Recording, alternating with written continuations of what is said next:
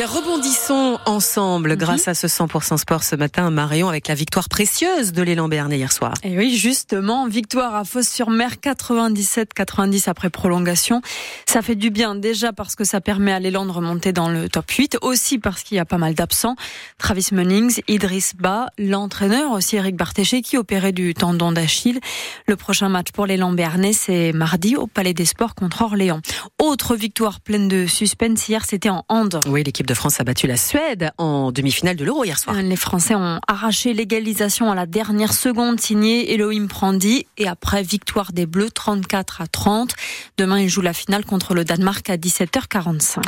Sur France Bleu, Berne Bigorre, deux matchs à suivre cet après-midi. La section paloise joue à Montpellier, dernier de top 14, alors que les Béarnais sont sixième. Mais méfiance quand même, dit l'ailier de la section, Samuel Ezéala, qui espère que les victoires en Challenge Cup ont fait du bien au groupe. On sort euh, des deux matchs gagnés, ça fait toujours du bien. On arrive à Montpellier en confiance suite à ces deux matchs. Après, sur le top 14, on reste euh, sur la grande frustration que ça a été le match perdu à la maison contre La Rochelle. Donc donc euh, on veut se rattraper et on sait que ça passe par là. À Montpellier, quand tu vois leur effectif, c'est surprenant qu'ils soient derniers, mais bon, ça révèle euh, le niveau du top 14, des qualités de toutes les équipes. Donc euh, voilà, on sait que qu'ils soient derniers, ça veut rien dire. Ça va être très très compliqué, ça va être un match hyper compliqué à gagner. Il va falloir qu'on soit plus réaliste qu'à La Rochelle pour pouvoir l'emporter. Nous, on se concentre sur nous-mêmes, nos performances, et on sait que si on va chercher des points et on va gagner, si tu fais bien ton boulot, il n'y aura pas besoin de regarder en arrière.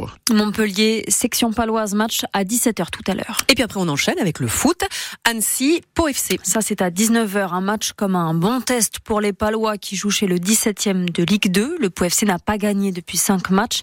C'est dans ces moments durs que le caractère de l'équipe doit parler, selon le milieu de terrain Steve Besnard. On le sait que dans une saison, euh, euh, il y a des moments où on est mieux, des moments où on a moins de résultats. Voilà, ça fait partie d'une saison. Donc, euh, dans un coin de la tête, on était préparé à ça. Donc, on s'affole pas. Voilà, faut garder l'enthousiasme, notre joie de vivre qu'on a au quotidien et euh, faire en sorte de refaire tourner la route dans le bon sens. Le POFC dixième au classement, match donc à 19h contre Annecy. Un mot aussi des autres rencontres. En national, les rugbymen du Stadeau affrontent Bourgoin.